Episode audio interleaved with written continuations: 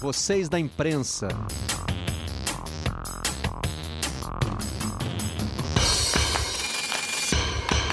Olá, amigos do canal Campeão. Estamos começando mais um Redação Home Office da sala da nossa casa para onde você estiver.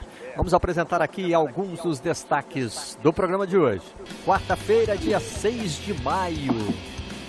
Thiago Nunes vai à casa de Andrés invade live Cela Paz. Olha o momento. Vamos mostrar aqui. Acabou a treta no Corinthians?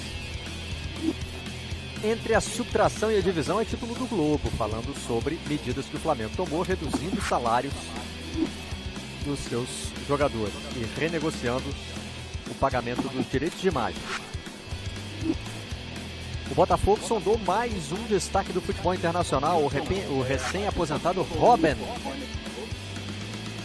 jogador do Bayern de Munique, do Real Madrid, do Chelsea, claro, da seleção holandesa. Em entrevista a uma TV belga, o goleiro Courtois do Real Madrid diz que seria injusto que o Barça fosse campeão. Ele se refere aos confrontos entre os dois times, um empate e uma vitória do Real. E a diferença é só de dois pontos. E aí a resposta nos jornais da Catalunha, esse por que não te calhas, é uma referência a um entreveiro político entre Espanha e Venezuela. No Telegraph, buraco negro de 740 milhões de libras na Premier League. E por outro lado, tem o apelo do Daily Express. Vamos elevar o espírito da nação. Será que vale a pena voltar com o futebol por essa razão? Esse será um dos temas hoje que vamos debater aqui no Redação Sport TV. Aqui no Brasil, fala-se em cautela para retomar jogos destaque é da Zero Hora. Em Porto Alegre, a dupla Grenal já voltou aos treinos, mas o gauchão não será disputado em maio. Isso foi decidido ontem em reunião entre o presidente da Federação Gaúcha e o governador do estado.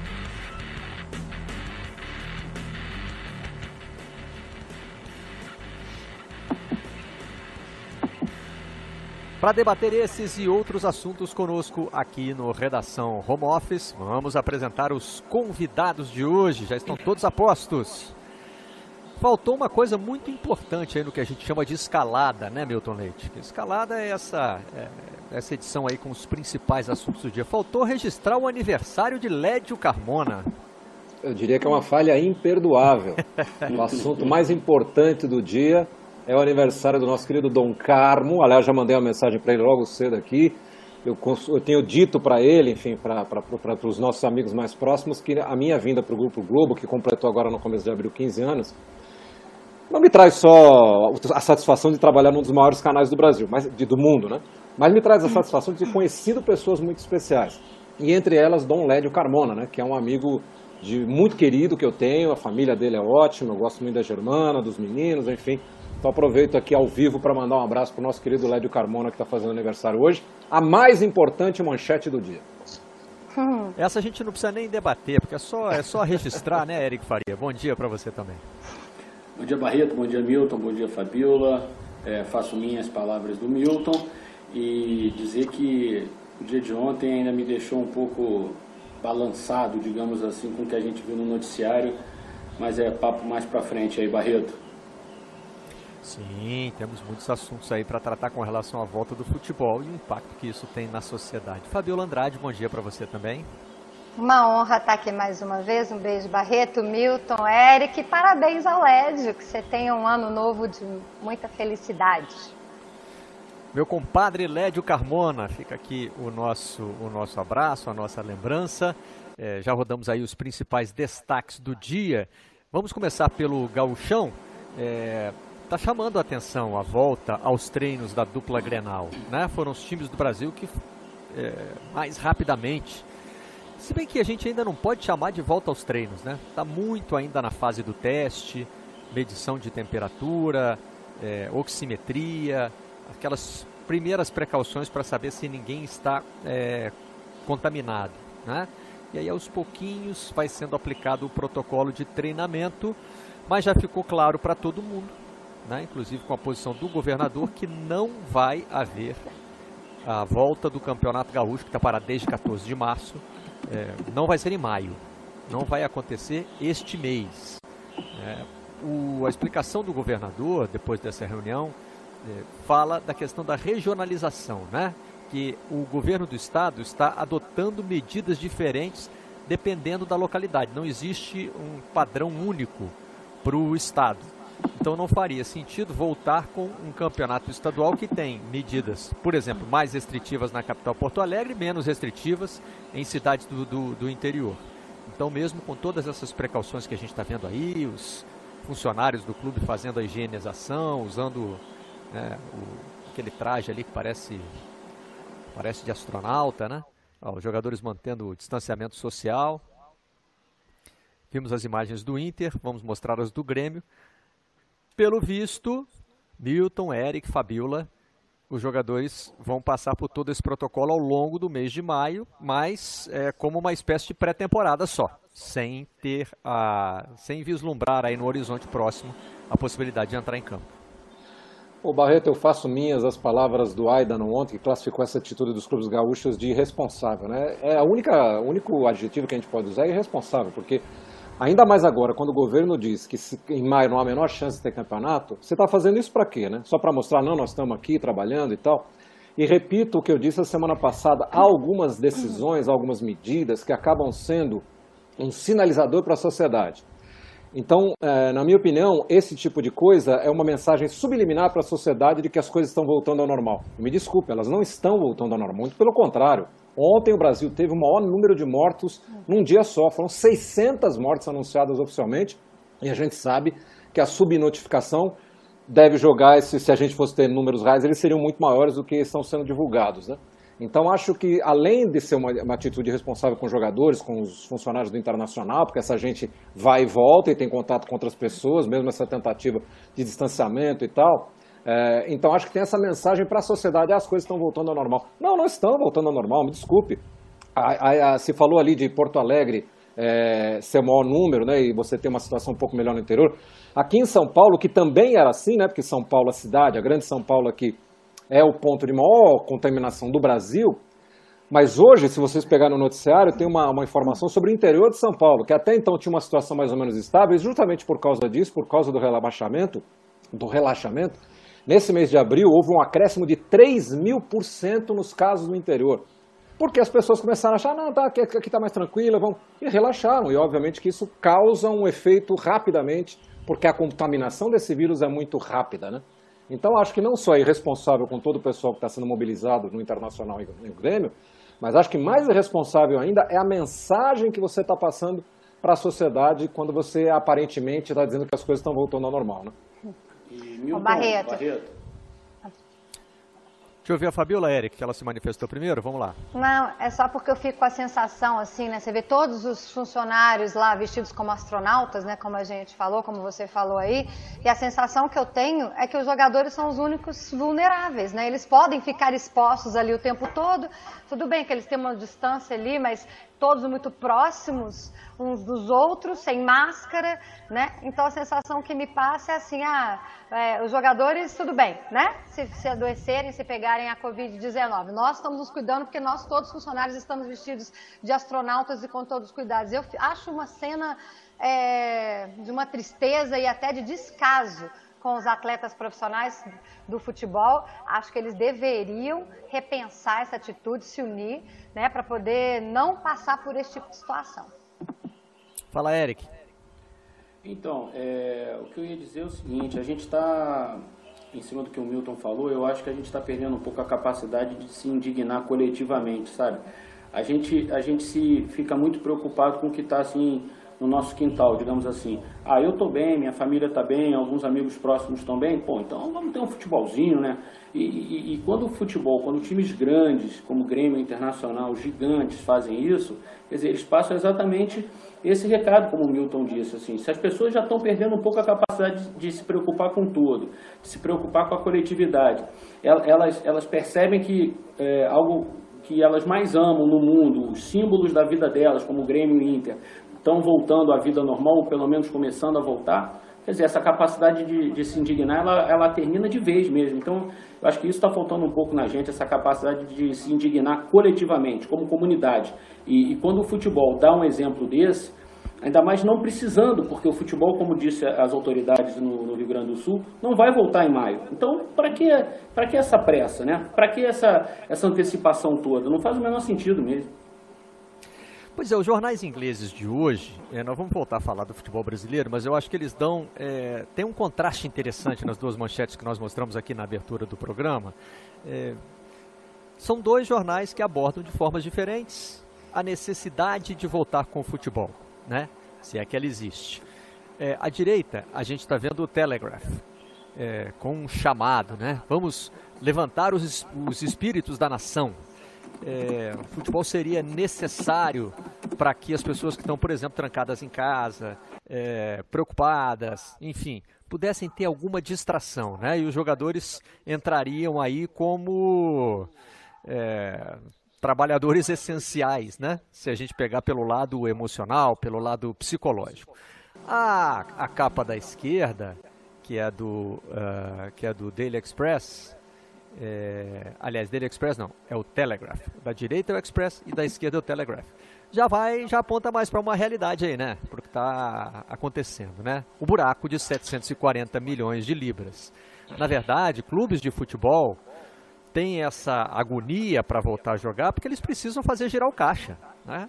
Futebol não tem fluxo de caixa. A gente chama futebol de negócio milionário porque movimenta milhões. Agora, os milhões entram e saem em, quase todos em forma de salário nos grandes clubes, né? Eric levantou o dedinho, fala aí. Então, nem sei se esse, essa preocupação toda com o espírito da nação não tem a ver com isso que está noticiando a outra manchete ali, né? Isso é só uma. Vamos levantar o espírito da nação e encher o nosso cofre aqui, vamos? É, é que o chamado ali é do jornal, né? Do próprio jornal, é uma coisa pois é, pois é. editorial, né? É, vocês enxergam o futebol assim como algo necessário para levantar o nosso moral nesse, Ô Barreto, você me desculpa, mas necessário é botar prato de comida na mesa das pessoas, é fazer as pessoas é. sobreviverem a essa pandemia, é entendeu? Tá. É, eu acho que não há nada melhor do que levantar o espírito, do que você, como Estado, né? E talvez esse seja o grande problema do Brasil, né? Porque isso você viu acontecer em outras partes do mundo de maneira mais tranquila e os governos percebendo que isso era quase que uma obrigação deles, é você cuidar das pessoas. Se ela vai estar com o espírito elevado ou não, se vai ver futebol, se vai ver cinema, teatro, isso é um outro problema que nós vamos ver depois. Neste momento, o fundamental é você garantir que as pessoas tenham sobrevivência, que as pessoas sobrevivam a essa pandemia. Eu repito o que eu tenho sempre dito aqui. Muita gente vai ficar pelo caminho, muita loja vai quebrar, muita indústria vai quebrar, muito clube de futebol vai quebrar, enfim, eu não tenho a menor dúvida disso, sobretudo aqui no Brasil, é, com as desigualdades extremas que a gente tem. Né? Então, mais importante do que levantar o, astral das pessoas é botar prato de comida na mesa de todo mundo. É óbvio que se a gente pegar a manchete da, da, do rombo aí, que, que, é óbvio que isso está acontecendo e vai acontecer em todo lugar do mundo. Todo mundo vai ter prejuízo. Né? É, então, acho que é uma preocupação legítima, mas a solução que eles querem é ilegítima. Né? A solução de voltar a ter futebol só para eu consertar o meu caixa aqui não é o caminho. Em primeiro lugar, a gente tem que pensar na saúde das pessoas. E o Reino Unido se tornou ontem, Fabiola, o país com mais mortes é, na Europa. Mais mortes Exato. provocadas pelo coronavírus. Quer dizer, essas duas capas aí, a que fala do problema da economia e a que conclama a volta do futebol pelo aspecto psicológico, elas saem um dia depois é, que a Grã-Bretanha assumiu a liderança desse ranking triste aí. É, não, e, e, e, a Alemanha, por exemplo, teve que voltar atrás, né? Tinha uma decisão de começar é, o, o os campeonatos, os treinos agora. O campeonato no final de maio, né? Eles tinham essa, a Bundesliga tinha essa previsão. A data agora é 23. Pois Estão é. trabalhando ainda com essa data. Pois é. E aí, aí agora já tem que retornar, tem que voltar atrás, repensar e, e, e ver se essa data é viável.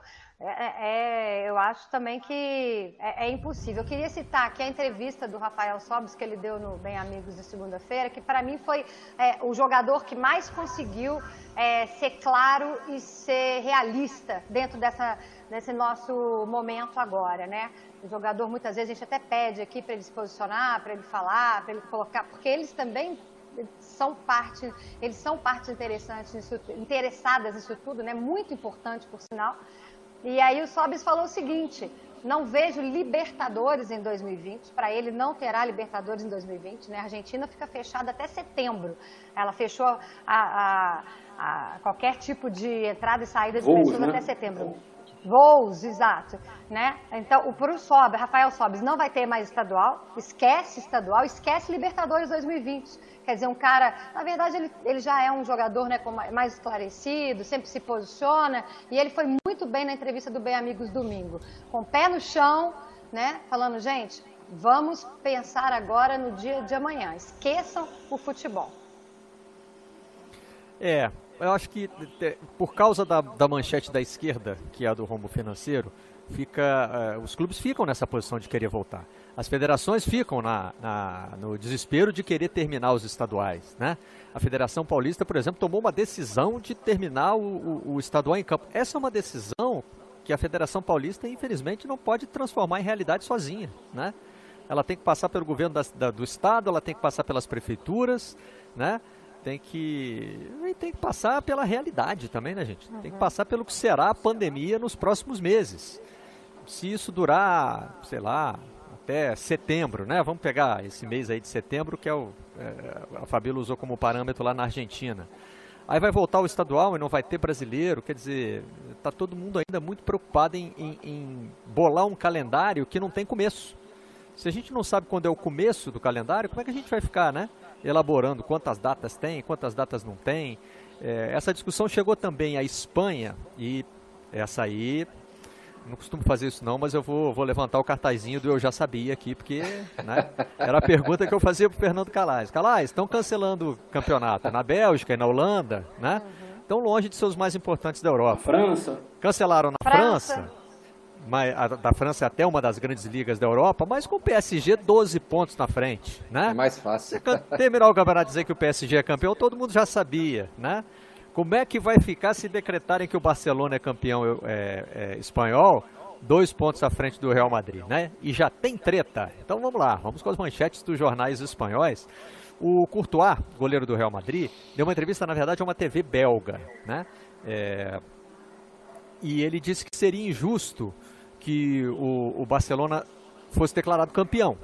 Né? O que ele está projetando aí, e foi a pergunta do entrevistador, é, e se aconteceu mesmo que na França? E aí ele disse o seguinte: olha, é injusto o Barcelona ser campeão porque nós já mostramos que somos um time melhor. Nós ganhamos um jogo e empatamos o outro no confronto direto contra eles. E estamos só dois pontos atrás. Faltam 11 rodadas. O Real Madrid teria toda a condição. Agora, isso não quer dizer que o Courtois, e aí a resposta do esporte foi muito, muito forte, né? Foi a frase que o, que o rei da Espanha usou é, para o ex-presidente da, da Venezuela é, esse por que não te calles. Né? por que não se cala, o, o pro Hugo Chaves, é. é. essa, essa, essa resposta aí pode dar a entender que o Courtois está querendo continuar o campeonato espanhol de qualquer maneira. Até o, o técnico do Barcelona já se pronunciou, né, o Kik Setien, também da questão da justiça ou da injustiça, e, e, não é esse exatamente o conteúdo da, da, entrevista dele à TV belga que foi reproduzida pelo ASO. O que ele diz é o seguinte, olha, se acabar como está agora, esse resultado não será um resultado esportivamente justo. Agora, né? Em algum momento pode ser, ele até cita o que aconteceu na França. Ele diz, dois times caíram, o PSG estava lá 12 pontos na frente, mas dois, os dois times que caíram, porque a França decidiu que haverá rebaixamento, né? Os dois times que caíram ainda poderiam escapar. Com as oito rodadas que faltavam, se não me engano, no campeonato francês, esses dois times poderiam se manter na primeira divisão. É, já na Holanda, não houve rebaixamento. Aí você está sendo justo com os times da primeira divisão que poderiam né, ter chance de cair. E o time que estava na, na, na, liderança da segunda divisão, né, que era o Cambur, que disse até que vai entrar na justiça. Então, assim, é, a, a, questão da injustiça esportiva, que eu acho que é o que está no centro dessa, dessa discussão aí, eu não sei se a gente tem muito como evitar. Né? É, você pode declarar que não houve campeonato, né, Milton? Que não Isso. teve campeão é, ou, então, você, mas... ou você pode fazer uma escolha que será sempre arbitrária. Olha, esse aqui é o campeão, esse caiu, esse vai para a Liga dos Campeões da Europa ou para a Libertadores aqui no Brasil. Eu, eu acho, Barreto, que o que é preciso ter claro, né, e isso vale para qualquer campeonato, para qualquer situação, é que nós vivemos um momento de muita exceção. Né? Nós nunca passamos por nada parecido na história da humanidade recente, vamos dizer assim. Né?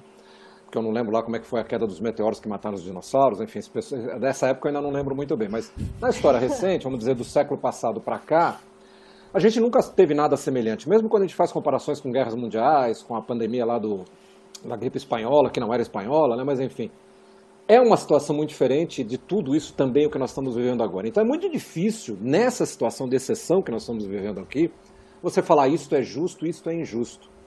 Primeiro porque, na minha opinião, não existe solução boa para nenhuma dessas situações. É claro que, como você disse, é muito fácil chegar né, e falar, não, pois é, pois é. É muito fácil você dizer, não, Paris Saint-Germain é campeão porque estava tanto na frente, ia ficar na frente, ou se você decidisse também na, na Inglaterra, ah, o Liverpool estava não sei quanto na frente, então ele fatalmente seria campeão. É fácil você de, aceitar isso, né? No rebaixamento já acho mais complicado. Você dizer que não, você tinha oito rodadas que você não ia se recuperar, né? É muito mais difícil você fazer isso. Então, na minha opinião, não há uma solução ideal, não há uma solução boa, e não há talvez, né, é muito difícil usar essa expressão, mas não há talvez como se fazer justiça ao pé da letra numa situação como essa que a gente está vivendo agora. Acho que o Courtois tem um pouco de razão. Não que seria o Real Madrid foi melhor que o Barcelona, isso eu acho bobagem, porque ganhou e perdeu, ganhou uma e empatou mas tá outra. aberto, né? Tá aberto, mas tá, são só dois é. pontos, é uma rodada, né? É. Você pode inverter isso. Então, acho que ele tem até uma certa razão, que seria, do ponto de vista matemático, né, muito cruel com o Real Madrid você dizer que o Barcelona é campeão de um campeonato que ainda faltavam não sei quantas rodadas. Mas acho que o fundamental é as pessoas perceberem isso. Nesse momento, não tem como muito se fazer justiça, justiça, justiça ao pé da letra. Você vai ter que dar uma coxambrada aqui, outra ali. Você vai ter que aceitar situações que não são as ideais. E não há solução boa. Não há solução boa, porque mesmo na situação do Paris Saint-Germain, do Liverpool, desse time matematicamente era possível eles perderem um campeonato. Óbvio que não iam perder, mas matematicamente é possível. Então, mesmo nessas situações, não há solução boa. Todo mundo vai ter que ceder, todo mundo vai ter que aceitar uma situação que, do seu ponto de vista, é um tanto quanto injusta. Eu, na minha opinião, acho que esses campeonatos que não terminaram, eles simplesmente deveriam ser declarados é, como não tendo sido realizados. Você não tem campeão, não tem rebaixamento. Ó, sinto muito, o pessoal da Série B que está subindo, vocês não vão subir. Mas, enfim, acho que não há solução ideal. Tem que todo mundo ceder um pouquinho, tem que todo mundo perceber que este é um momento sem igual na nossa história, na história da humanidade. Agora, olha que interessante, né? Três campeonatos de fórmulas iguais já foram interrompidos, né? O, o belga, o holandês e o francês. E os três usaram. O belga teria é, mata-mata ainda, né, Barreto? Ah, não, o belga teria mata-mata, desculpa. É, são três campeonatos, dois com fórmulas yeah. de, de, todos contra todos e, e, e pontos corridos. É, mas se você pegar só o holandês e o francês, você vai ver que decisões diferentes foram tomadas.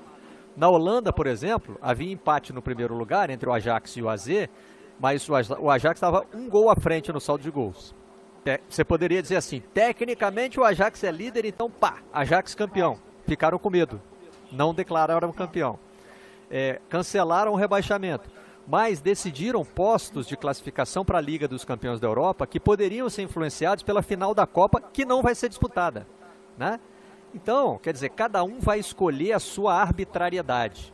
Né? Qual é a arbitrariedade que o campeonato francês escolheu? No rebaixamento, cai em dois.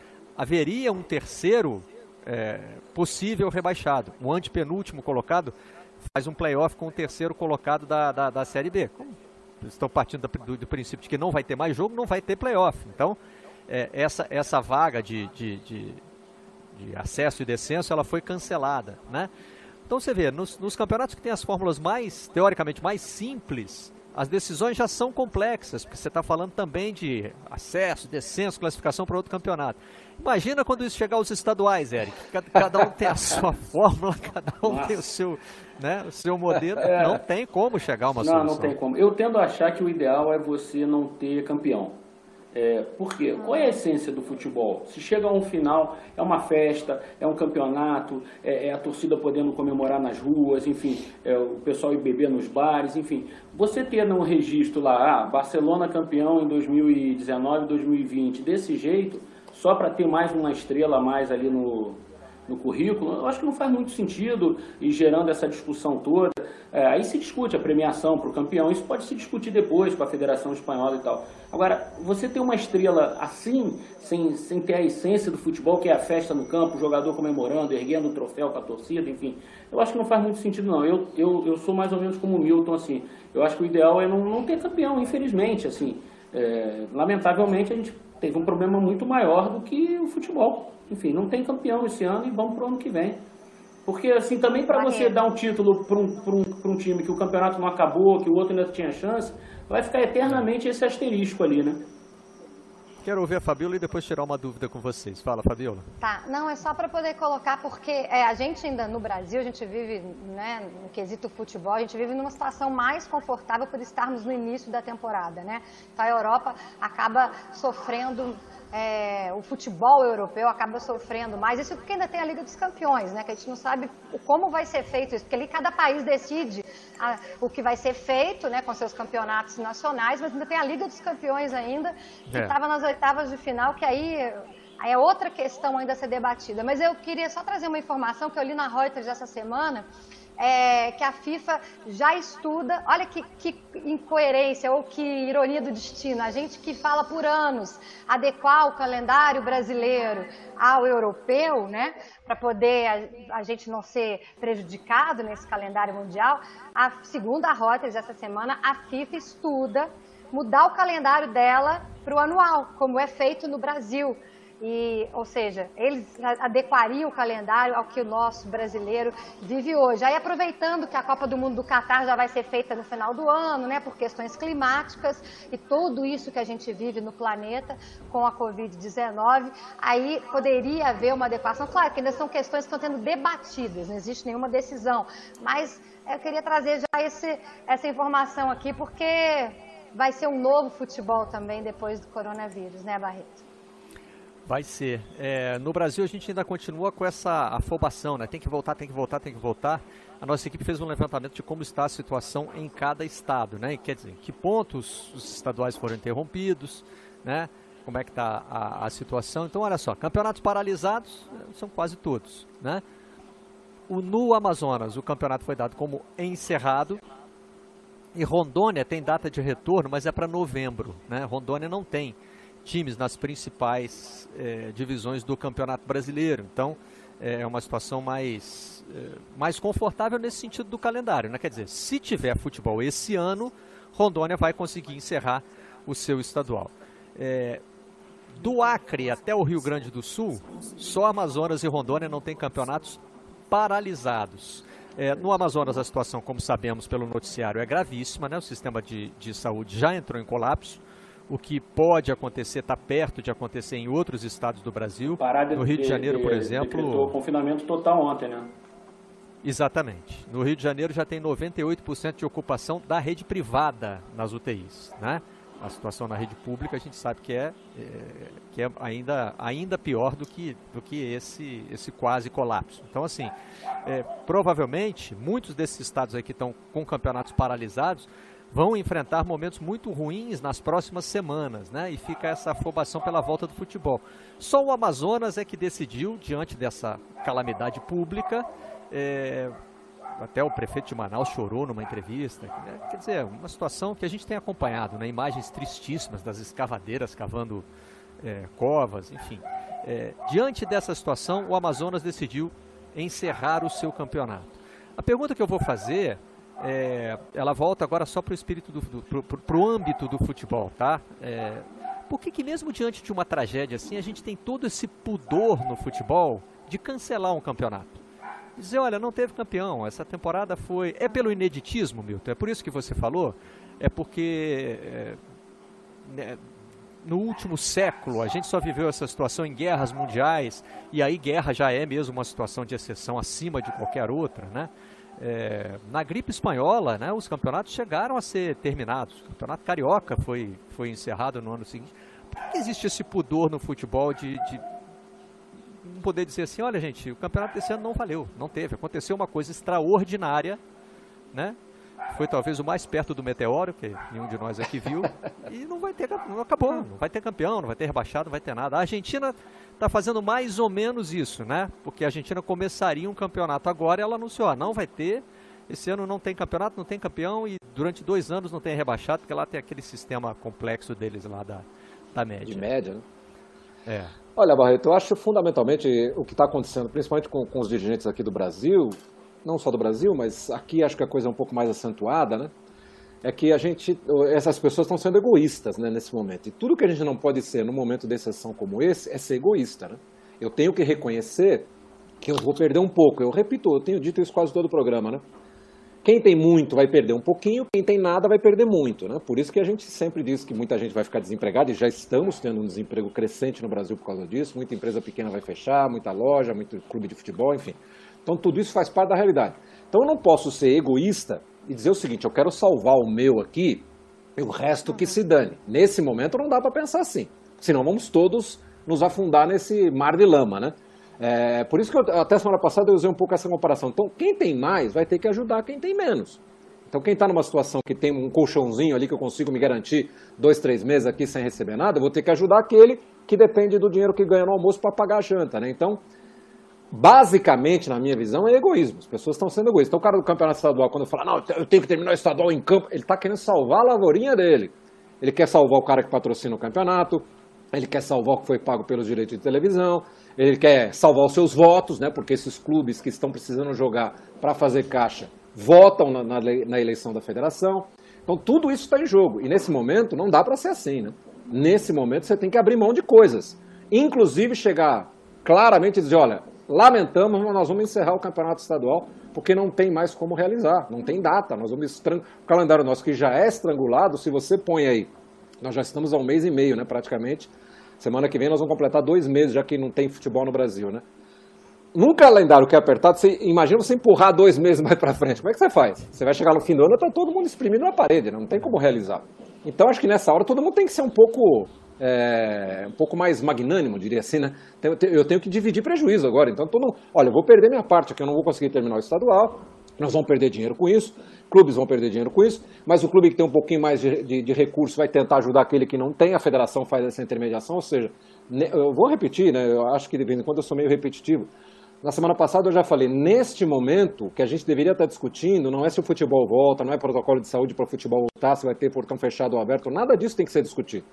Nós deveríamos estar discutindo como é que aqueles que têm um pouquinho mais vão ajudar aqueles que têm um pouquinho menos? Como é que nós vamos salvar mais gente desse naufrágio que é tão iminente? Pode repetir, Milton. Pode repetir que toda vez que você fala que beleza ou agora eu se consagro, a gente gosta. Então, é, repetir o raciocínio também nesse momento, às vezes é inevitável, né? A situação está se desenrolando aí na nossa frente e é preciso continuar a discussão. Fabiola chamou. Não, é só para poder fazer o contraponto. Eu me sinto até um pouco constrangida de falar de dinheiro nesse momento, mas é para poder a gente não deixar de tratar de todos os lados, né? O prejuízo. Então, assim, as federações terão que devolver o dinheiro dos patrocinadores, né? Que já pagaram pelo campeonato, o prejuízo é gigantesco. É isso que tudo que, que, que dá essa ansiedade para que a, o futebol volte, para que não tenha que se devolver dinheiro, né? O Henrique Fernandes, nosso colega, né? Nosso comentarista lá de Belo Horizonte, me mandou mandou mensagem aqui falando que ele conversou com um dirigente do interior e eles têm é, é, pavor do, né, do clube acabar, tem pânico, né? Porque é, o prejuízo é gigantesco. Ele falando aqui, ó, que a, inclusive as federações querem evitar as ações da justiça por, por parte dos clubes, né? Por causa do, do, do prejuízo financeiro, enfim. É, tem série D, vaga na série D em questão. É claro que a gente entende tudo isso. Estou só colocando esse contraponto aqui para poder não dizer que a gente fica defendendo, levantando é, várias questões aqui, sem falar do, do, problema também financeiro. A gente entende tudo isso, mas eu discordo, acho que agora o importante é mesmo pensar na vida das pessoas, né? É, a questão aí é, é, é, porque também tem, tem muitas vezes que a gente fala assim, olha, tem que parar, tem que parar, e nós estamos numa situação é, privilegiada, né? Por exemplo, eu estou é. aqui na minha casa, é, como eu costumo brincar com os meus amigos, quando eles perguntam, mas está quarentena e tal, né?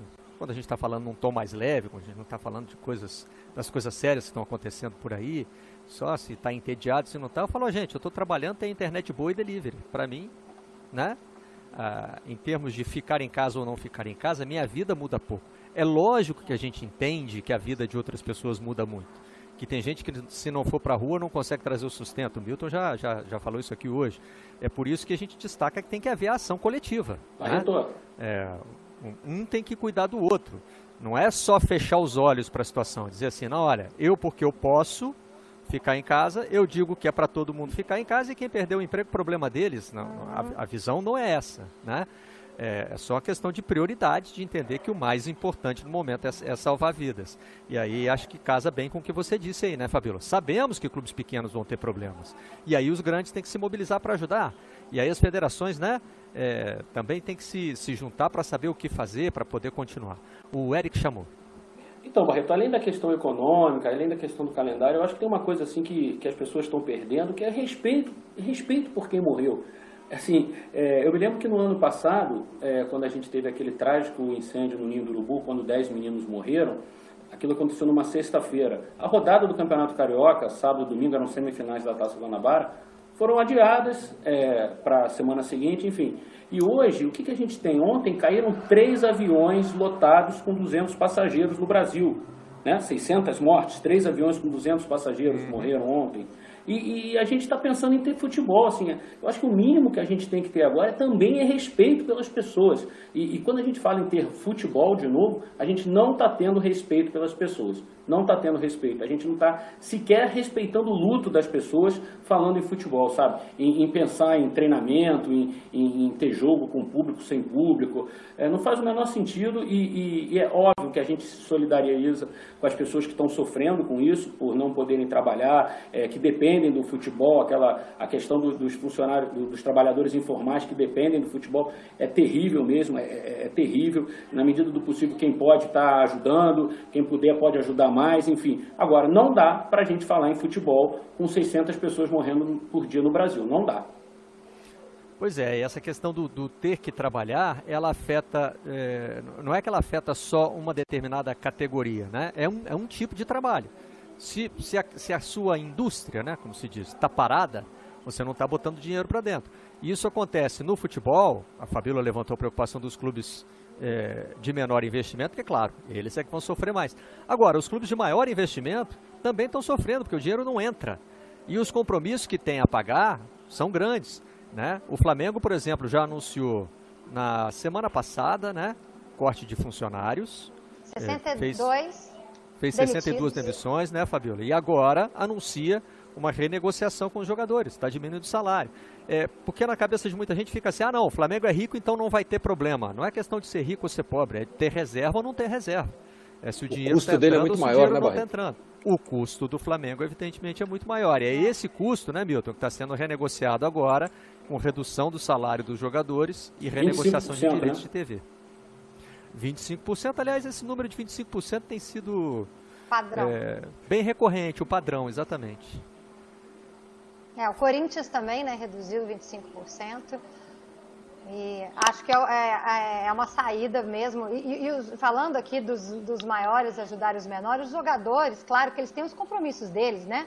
Também, eles também adquirem bens, eles fazem dívidas também, eles, eles contam com o salário deles também mensalmente. Mas são pessoas privilegiadas no cenário é, hoje do país, né? Então acho que eles podem abrir mão de parte desse salário, até para evitar, no caso do Flamengo, para poder evitar mais demissões. Né? Os jogadores se mobilizaram para poder evitar mais demissões no clube também, para manter os empregos. E acho, né? Antes de passar para o Milton, que já, já, já se manifestou ali, acho que é justo a gente dizer que até hoje não houve uma manifestação assim em massa de jogadores. Ontem até a gente cobrou aqui, né, e, rodou o vídeo que eles gravaram para a FENAPAF, dizendo que eles querem uhum. ser ouvidos. Os jogadores não estão aparecendo para dizer assim, não, não é para cortar salário, que é absurdo. Raramente você vê uma manifestação nesse sentido, se é, é. que vê, né? Os jogadores têm se manifestado com relação à preocupação com a saúde deles é, ao voltar a treinar e eventualmente a jogar. Fala, Milton. Não, eu ia falar só para a gente ter um certo cuidado, né, quando a gente se refere a jogador de futebol, porque quando a gente fala de Flamengo, os, de Palmeiras, os de Corinthians, a gente está falando né, da exceção, é. né? A gente está falando é. daqueles 10% que podem ficar alguns meses sem receber salário, porque o que eles já receberam no resto da carreira garante a eles uma vida confortável, mesmo assim. Né? Então, até os 25% para um cara que ganha muito dinheiro, de repente não é muita coisa. Mas a imensa massa de jogadores do futebol brasileiro ganha até três salários mínimos. Então, esse cara, se o clube corta 25%, vai faltar coisa na casa dele. Então, só para a gente fazer essa, essa ressalva, né, quando a gente fala de jogador de futebol, porque mesmo nesse quadro do jogador de futebol, que a gente sempre ouve falar em salários milionários, em casas maravilhosas, em carros importados, é, é exceção. Né? A, grande, a grande maioria do jogador do futebol brasileiro, dos profissionais do futebol brasileiro, a grande maioria, ganha muito pouco, ganha como ganha toda a sociedade brasileira, ganha salários Sim. até três salários mínimos, o que é realmente muito difícil de você chegar para esse cara e falar, não, corta uma parte do seu salário aí, porque agora nós estamos sem jogo aqui, não sei o quê. Por isso que eu disse, os grandes têm que ajudar os pequenos. Então, até entre os jogadores, eu acho que deveria, a mobilização seria essa. Como é que eu, que ganho um baita salário aqui do Flamengo, do Palmeiras, posso ajudar o cara cujo time nem em Série D vai ter para disputar, né? Então, acho que até isso, nesse né, sentido, né, essa desigualdade brasileira se manifesta, inclusive, no futebol, onde os números são sempre estratosféricos. Né? Desses 90% que ganham até três salários mínimos, muitos agora não estão ganhando nenhum. Nenhum salário, exatamente. São aqueles que têm contratos temporários, né? Isso. Os que isso. jogam pelos clubes menores têm contratos de três meses. É, quando a gente começou a redação home office, era muito citado aqui, a Fabiola lembrava pra gente o caso do Santo André, é, líder do Campeonato Paulista em, em pontuação, que naquele momento estava, né, e hoje os jogadores já estão sem contratos, Agora, sem estádio para jogar também. Oi, Eric. Esses jogadores é, desse universo muito grande ao qual o Milton se referiu são trabalhadores normais, como outros trabalhadores no Brasil. E eles também têm que se queixar do Estado poder ajudá-los como qualquer outro trabalhador, como o Milton abriu o programa. Quer dizer, o futebol não é uma bolha separada assim, né? Ele faz parte desse Exatamente. contexto. Jogador de futebol é um trabalhador. Então, é obrigação do Estado também prover o sustento dessas pessoas que hoje não estão conseguindo exercer a sua profissão. No caso desses dessas pessoas, que é jogar futebol, é a profissão deles, como o outro é, é cuidar do, do, do, escritório, o outro é ser o gari, o outro é ser o motorista, enfim, são tantas profissões que estão sendo afetadas por, por conta da pandemia, uma delas é de ser jogador de futebol, é de ser esportista, o Estado tem que prover isso também, né? É obrigação do Estado, mas pelo jeito é, mas não aí, tá Eric, muito isso aí não. Tem tem uma característica é, é, particular do futebol que foi destacada pelo Pedro Trengrause, da FGV, num artigo que ele publicou no jornal o Globo. É, como a, os clubes brasileiros não são empresas, eles não estão qualificados para entrar no programa. Né? Os clubes Mas preferem estar, não né? ser empresa por uma série de outras, de outras razões. Né? Mas assinam carteira. É, Pedro são, até são trabalhadores com carteira assinada. Com CLT, né? Sim, mas ele. Respeitando regras a, da CLT. A, a, figura jurídica do Pedro, do, do, do, do, do clube, é que eu acabei de citar o Pedro Trengraus aqui, a figura jurídica não é empresa. Então Sim. o clube não pode se inscrever nos programas do governo federal.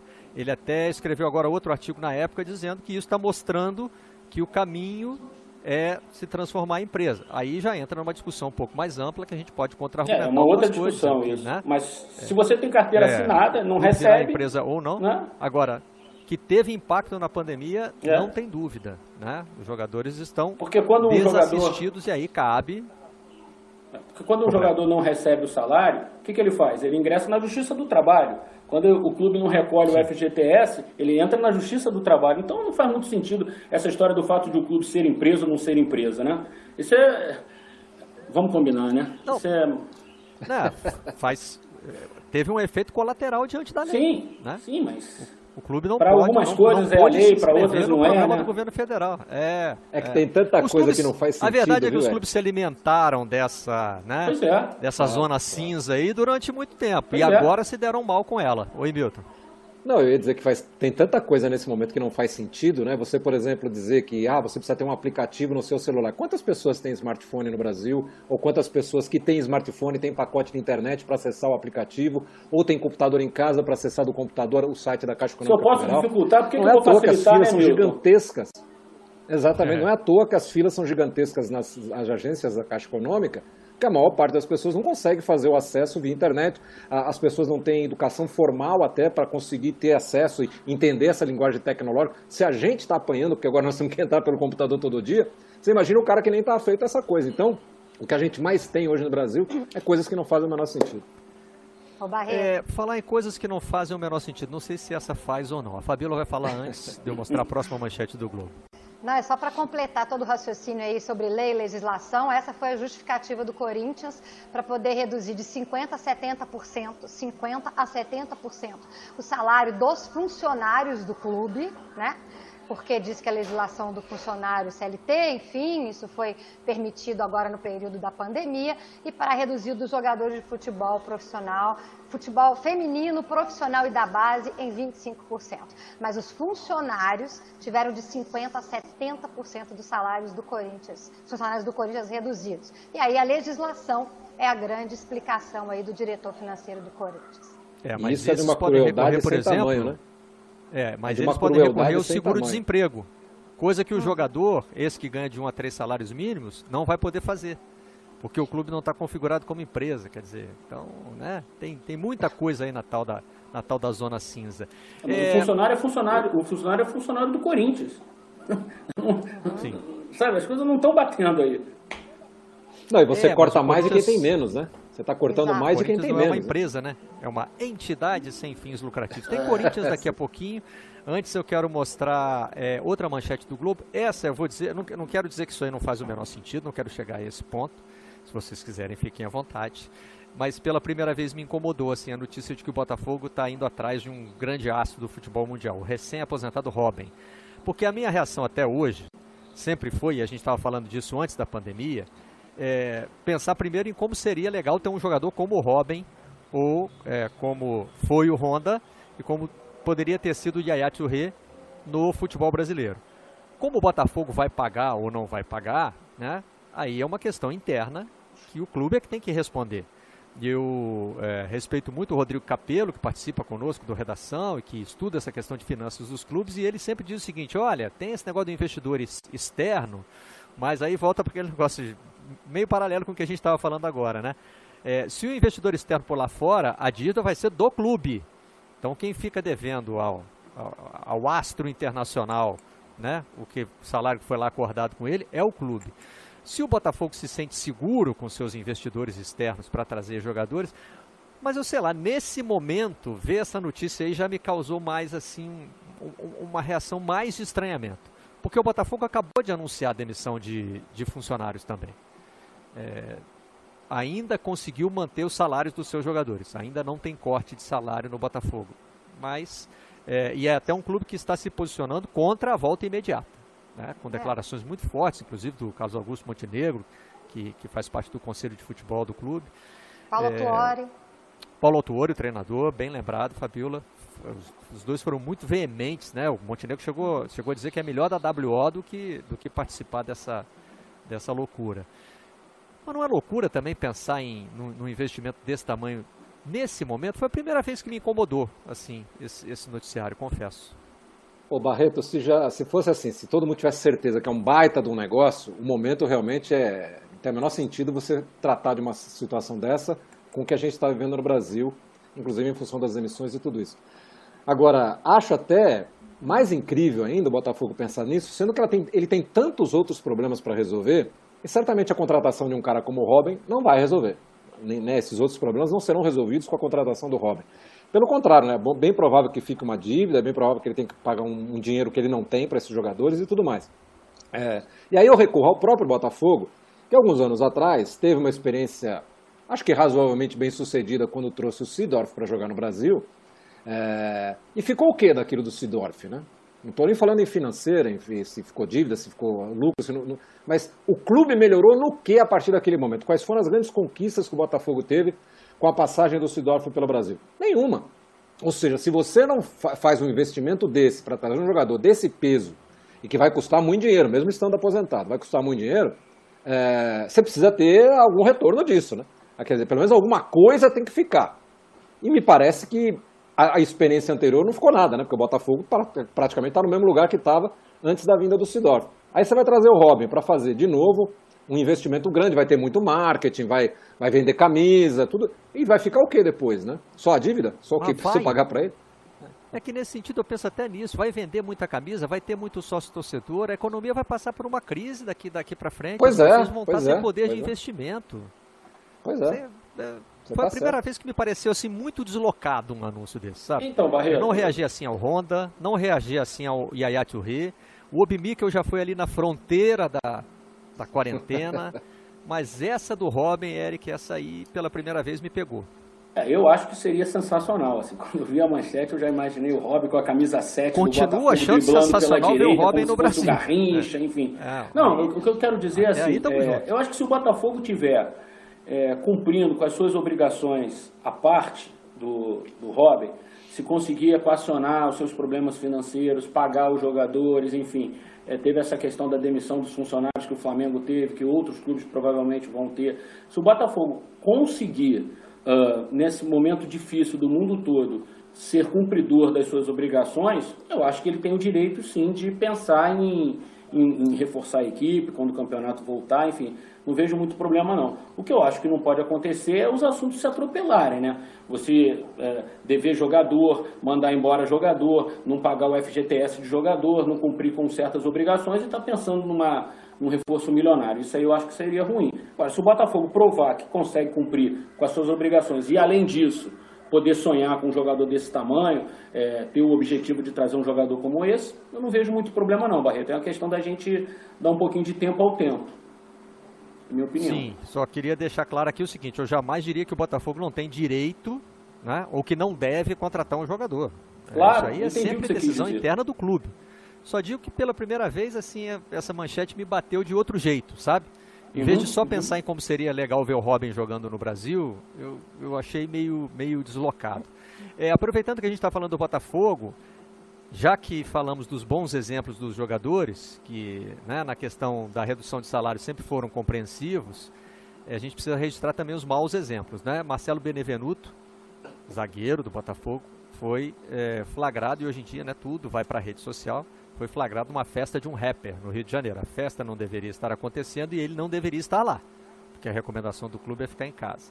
E em Belo Horizonte, Otero e Casares, jogadores do Galo, foram flagrados numa pelada de um campo que não deveria estar aberto, né? E eles também estavam desrespeitando recomendações do clube, que já se manifestou por intermédio da assessoria de imprensa, diz que vai submetê-los a teste eh, do Covid-19 quando eles voltarem aos treinos. Eh, me, me pareceu que não é assim a medida mais severa a ser a ser Quando você tomada, falou o né? clube se manifestou, pensei que ela vai contar salário, vai multar, vai. Não, vai testar Não. para ver se eles vão passar pro resto do É, mas time. é uma né? questão assim, Já as pessoas não estão proibidas de saírem na rua, né? É uma questão de consciência, de, de- uma questão de posicionamento individual de Não, cada mas um, jogo né? de Não- futebol, Jogo- pelada, Sim, Futebol não pode, claro, claro, claro. Nem o Mas, campo podia estar enfim, aberto. O campo não, mas ele pode ir à rua. Ele pode estar lá. Se o campo está aberto, ele foi lá. Então, não só ele errou, está tudo errado. Mas eu acho que é uma questão de consciência de cada um, né? Assim, eu não vou.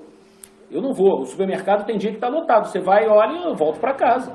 Enfim, é, Pois é. É uma questão de É, cada As um. pessoas não estão proibidas de ir nem para a rua, nem teoricamente para a casa das outras. É uma recomendação, né?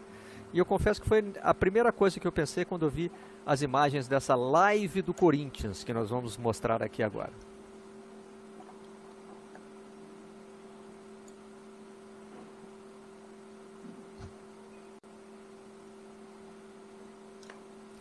Opa. É, pode, pode rodar as imagens. É isso mesmo. Olha aí, ó. Nesse momento aí, é, o André Santos estava falando numa live e o Thiago Nunes apareceu por trás dele ali, de máscara, né? Mas sem distanciamento social. Tava muito juntinho ali, né? Muito coladinho. E estava havendo uma reunião presencial na casa do presidente do Corinthians. O Thiago apareceu ali gente. para dizer que, que, que tá tudo bem, né, Fabiola? É porque teve o Thiago ele fez aquela crítica, né, ao Cifute, o, o centro de inteligência lá de estudo do futebol do Corinthians. O Andrés não gostou, disse que ele deveria treinar o Barcelona. Enfim, rolou um bate-boca é, via imprensa nesse período de pandemia. E, enfim, ao invés de dos dois se acertarem e, e, e postarem uma foto de uma videoconferência se acertando, não. O Andrés fez uma reunião presencial na casa dele, inclusive quando o Willi Monteiro Alves, que é diretor de futebol, segundo ele, outras pessoas é, estavam lá nessa reunião na casa do, do Andrés Sanches. E essa foi uma live do site Meu Timão, né? Que aí o Thiago apareceu e abraçou o Andrés ali e falou: Olha, não estamos brigados, não, está tudo bem. Tudo contra o que indica e o que recomenda a Organização Mundial de Saúde. o Andrei sem É, Eu não máscara. quero virar, eu não quero virar fiscal de quarentena, né? Não dá para a gente ficar avaliando aqui tudo que aparecesse, pô, esse cara fez direito, esse cara não fez, né?